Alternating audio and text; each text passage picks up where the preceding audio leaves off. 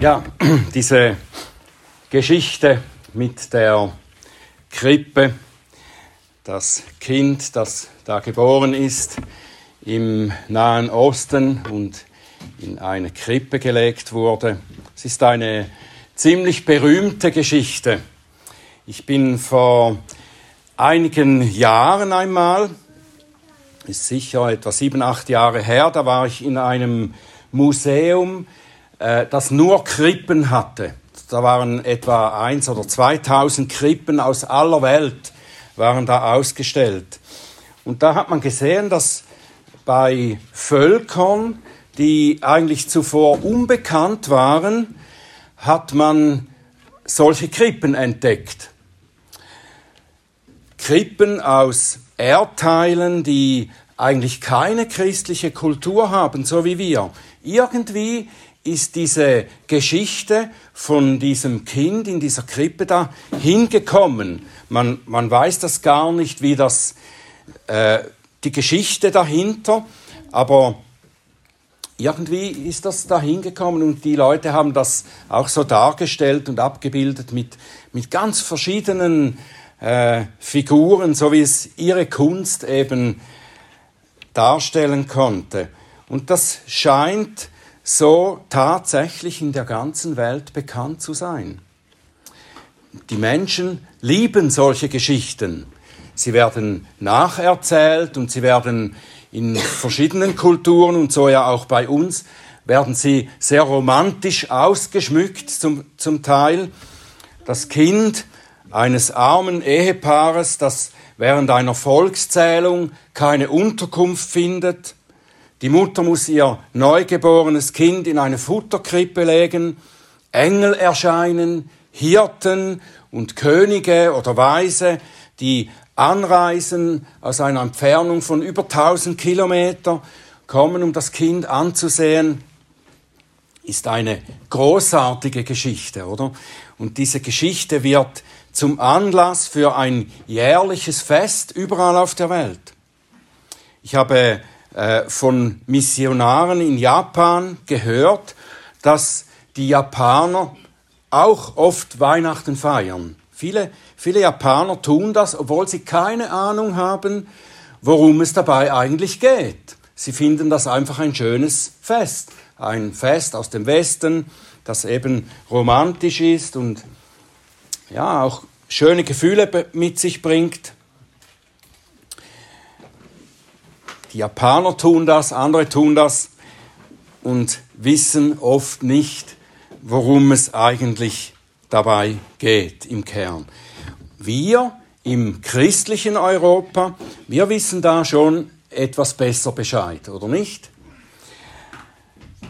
Ich habe den Verdacht, dass zwar die meisten unserer Zeitgenossen die Krippengeschichte kennen, so wie sie vorher auch vorgelesen wurde, nacherzählt in den Evangelien Matthäus und Lukas.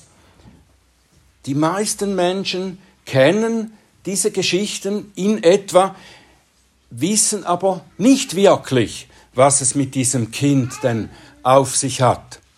Wozu ist dieses Kind geboren? Und was wird aus ihm? Seine Eltern, die Hirten, die Engel, die sprechen davon, dass es Hoffnung bringt.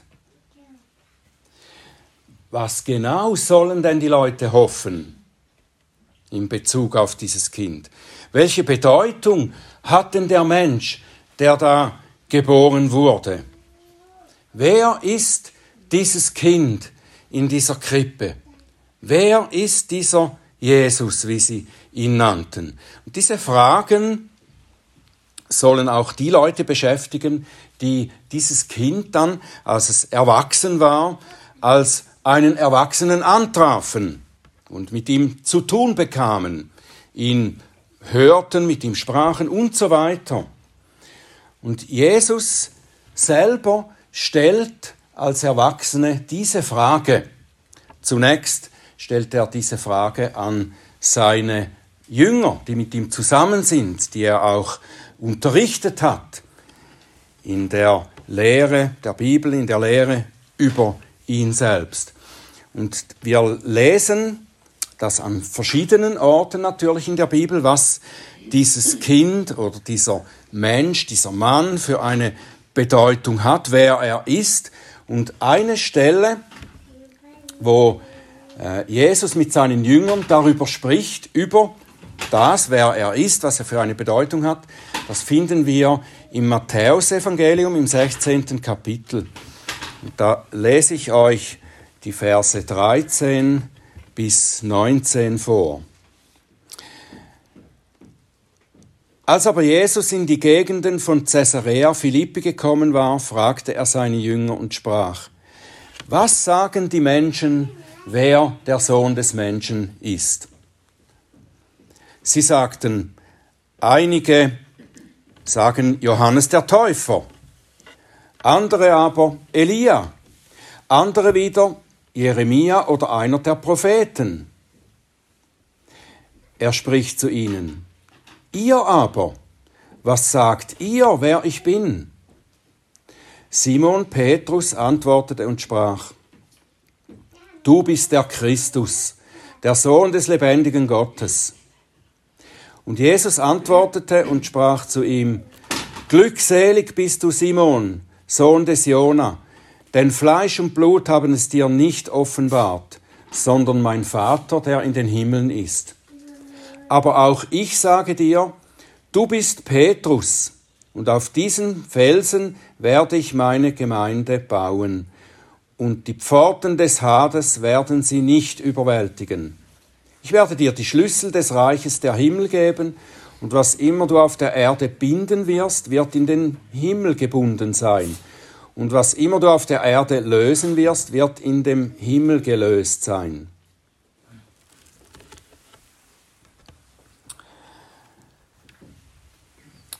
wenn wir die Berichte über die Gespräche lesen, die Jesus mit seinen Zeitgenossen geführt hat, dann sehen wir immer wieder, wie es auch zu seiner Zeit eine ziemliche Verwirrung gab.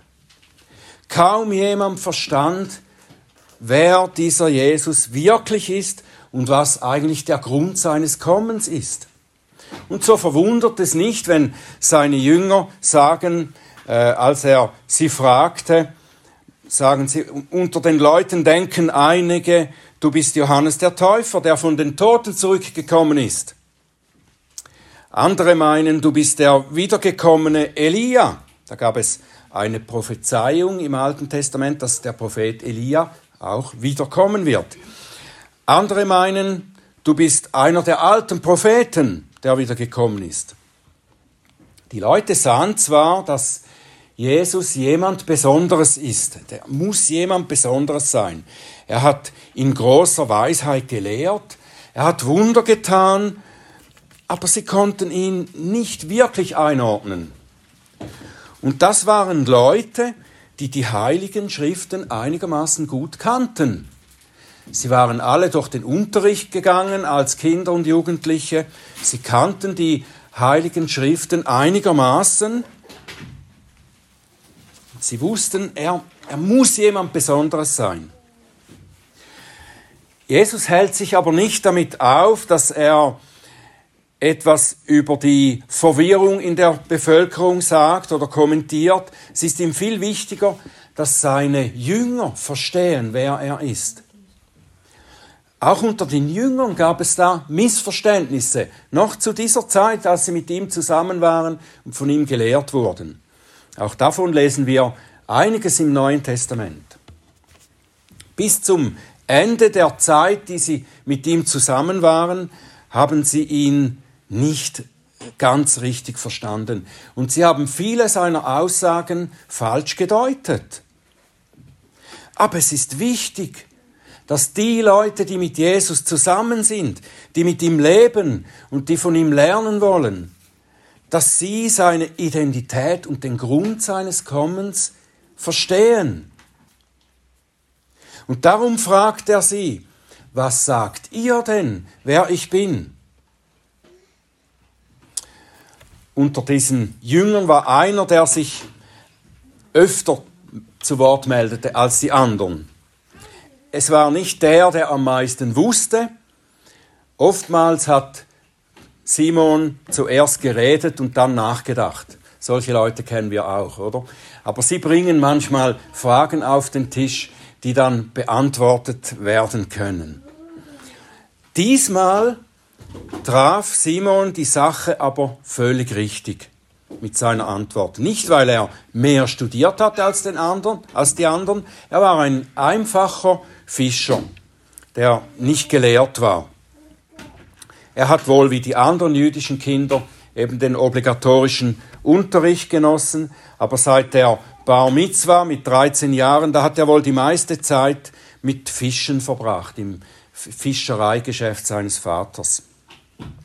Simon sprudelt auf die Frage Jesu geradezu heraus. Du bist der Christus, der Sohn des lebendigen Gottes. Du bist der, von dem die Propheten geredet haben und dich als Messias versprochen haben. Der bist du. Woher hat der Fischer Simon das gewusst? Warum weiß er mehr als die jüdischen Gelehrten? die sich ständig mit diesen Dingen befassten.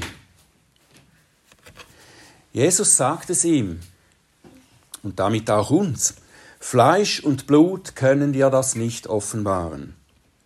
Das heißt, durch menschliche Mittel und durch menschliche Klugheit kommt niemand zu dieser Erkenntnis, die Petrus hier geäußert hat. Und das erklärt die Verwirrung unter der Bevölkerung warum beinahe niemand versteht, wer Jesus wirklich ist. Auf natürlichem Weg, durch Studieren und Nachdenken, kann man das nicht erkennen. Das ist, was die Bibel uns sagt. Das können wir auf diesem Weg nicht erkennen. Aber wie denn dann? Jesus erklärt Simon, du hast das durch Gottes übernatürliche Offenbarung erkannt. Und diese Offenbarung ist nötig, dass jemand wirklich erkennt, wer Jesus ist. Es genügt nicht, dass die Jünger mit Jesus zusammen waren und gesehen haben, gehört haben, was er lehrte und gesehen, was er alles getan hat. Es genügt nicht, dass man begeistert ist von der Person Jesus. Es genügt nicht, dass man in die Kirche geht und Predigten über ihn hört. Es genügt nicht, dass man all diese Geschichten für wahr hält. Es braucht wirklich eine göttliche Offenbarung, um Jesus als den zu erkennen, der er ist. Was genau hat denn nun Simon erkannt über Jesus? Was muss man von Jesus erkennen, damit man wie Simon glückselig genannt werden kann. Jesus sagte ja zu Simon, weil du das erkannt hast, bist du ein glücklicher Mensch. Weil du erkannt hast, wer ich bin, bist du ein glücklicher Mensch. Simon hat Folgendes erkannt. Jesus ist der Sohn des lebendigen Gottes. Er ist nicht einfach nur ein besonderes Kind, das da in eine Krippe gelegt wurde, in besonderen Umständen. Er ist nicht nur ein Wunderkind, er ist nicht nur ein besonders guter und weiser Mensch. Nein, Simon hat erkannt, er ist Gottes Sohn. Die Bibel lehrt, dass er Gott ist, der Mensch geworden ist. Auf diese wunderbare mehr oder weniger unverständliche Weise ist Gott Mensch geworden, herabgestiegen aus den himmlischen Örtern, auf wunderbare Weise durch eine Frau geboren, nicht durch einen Menschen gezeugt, sondern durch den Heiligen Geist Gottes. Nicht wahr, das kann man fast nicht glauben. Wenn man die Sache nur naturwissenschaftlich betrachtet, dann fällt einem das schwer zu glauben. Von einer Jungfrau geboren. Aber auch die Menschen der damaligen Zeit, die waren nicht so dumm und ignorant, dass sie nicht wussten, wie ein Kind entsteht. Das wussten sie. Die äh, Pharisäer haben Jesus sogar einmal durch die Blume vorgeworfen, er sei ein unehelicher Sohn oder so etwas wie ein Hurensohn, haben sie gesagt zu ihm. Aber die Menschen, denen es von Gott in ihrem Innern offenbart wurde, die erkannten, dieser Mensch ist Gottes Sohn. Er ist der herabgestiegene Gott, von dem die Propheten vorher gesprochen haben, über den sie ganz viele Dinge vorausgesagt haben, die genauso eingetroffen sind. Inklusive natürlich der Geburt von einer Jungfrau. Simon hat noch mehr erkannt. Er sagte, du bist der Christus. Und dieses, äh, dieses Wort Christos im Griechischen, das ist das äh, griechische Wort für das hebräische Maschiach. Also der Gesalbte heißt das, der Gesalbte Gottes. Und gesalbt, das bedeutet in diesem Zusammenhang für einen besonderen Zweck, abgesondert und berufen. Das ist ein Gesalbter. Jetzt kommen wir wieder zu der Ausgangsfrage. Zu welchem Zweck war denn dieser Jesus bestimmt, ausgesondert und berufen? Wir bekommen die Antwort darauf im Neuen Testament auf ganz viele verschiedene Arten. Und ich begrenze mich hier auf das, was Jesus zu Simon sagt. Er sagt erstens, er wird seine Kirche bauen. Dazu ist Jesus der Christus, der Gesalbte. Er wird seine Kirche bauen.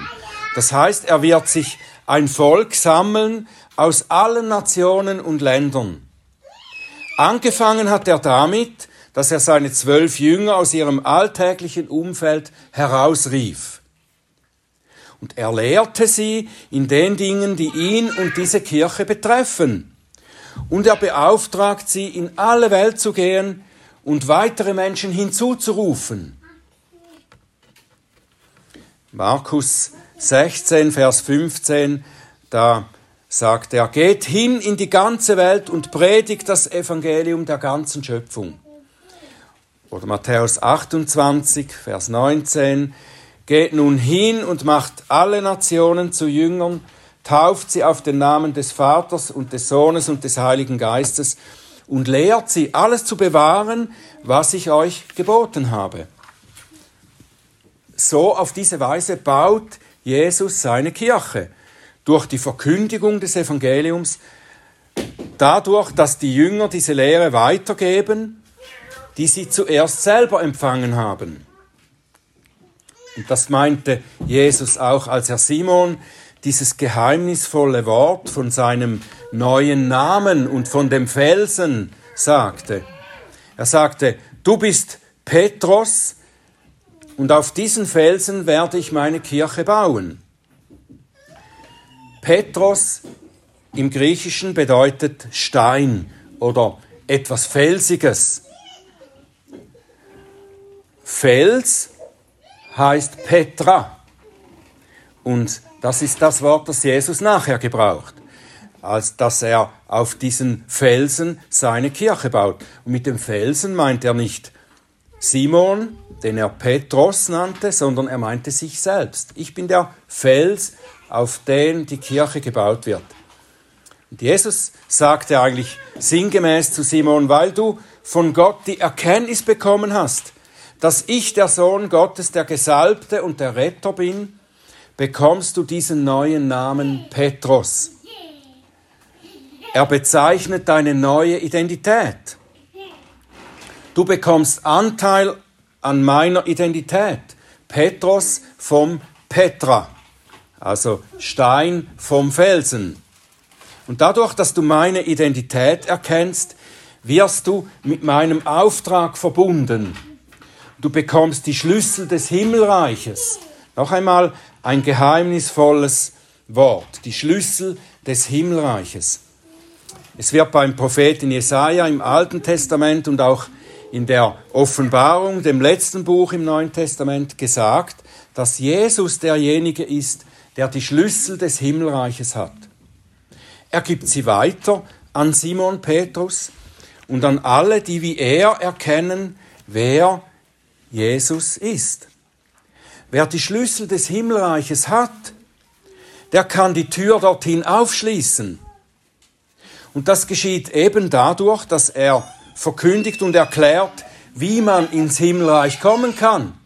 So benutzt er die Schlüssel. Die gleiche Bedeutung hat das Wort vom Binden und Lösen, das Jesus auch zu Petrus sagt.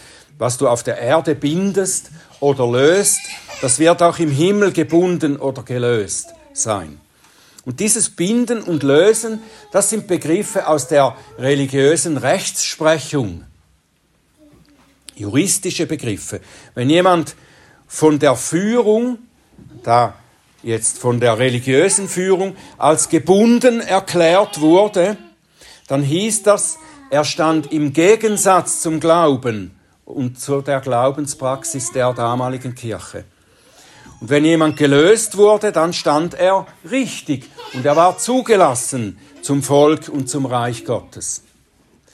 Gebunden heißt angeklagt, verurteilt unter dem Fluch. Gelöst heißt freigesprochen, vergeben unter Gottes Wohlwollen. Petrus und die Jünger, die Jesus erkennen und an ihn glauben, sie haben die Vollmacht zu erklären, wer von Gott angenommen ist und Zugang zum Reich Gottes hat. Das ist eine große, großartige Vollmacht und auch eine Verantwortung. Mit dieser Vollmacht werden sie in die Welt gesandt und verkünden das Evangelium. Sie erklären, auf welchem Weg man ins Reich Gottes kommen kann. Und die Jünger haben das dann getan. Sie gingen in alle Welt hinaus und verkündigten, dass Jesus der Christus ist, der die Sünder rettet, die an ihn glauben. Dass er von Gott gesandt wurde, um stellvertretend ihre Sünde zu tragen, stellvertretend für sie verurteilt wurde, um sie so zu reinigen.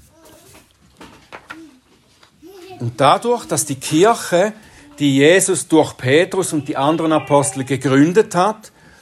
Dadurch, dass sie diese Botschaft verkündigt, verwendet sie diese Schlüssel des Himmelreiches.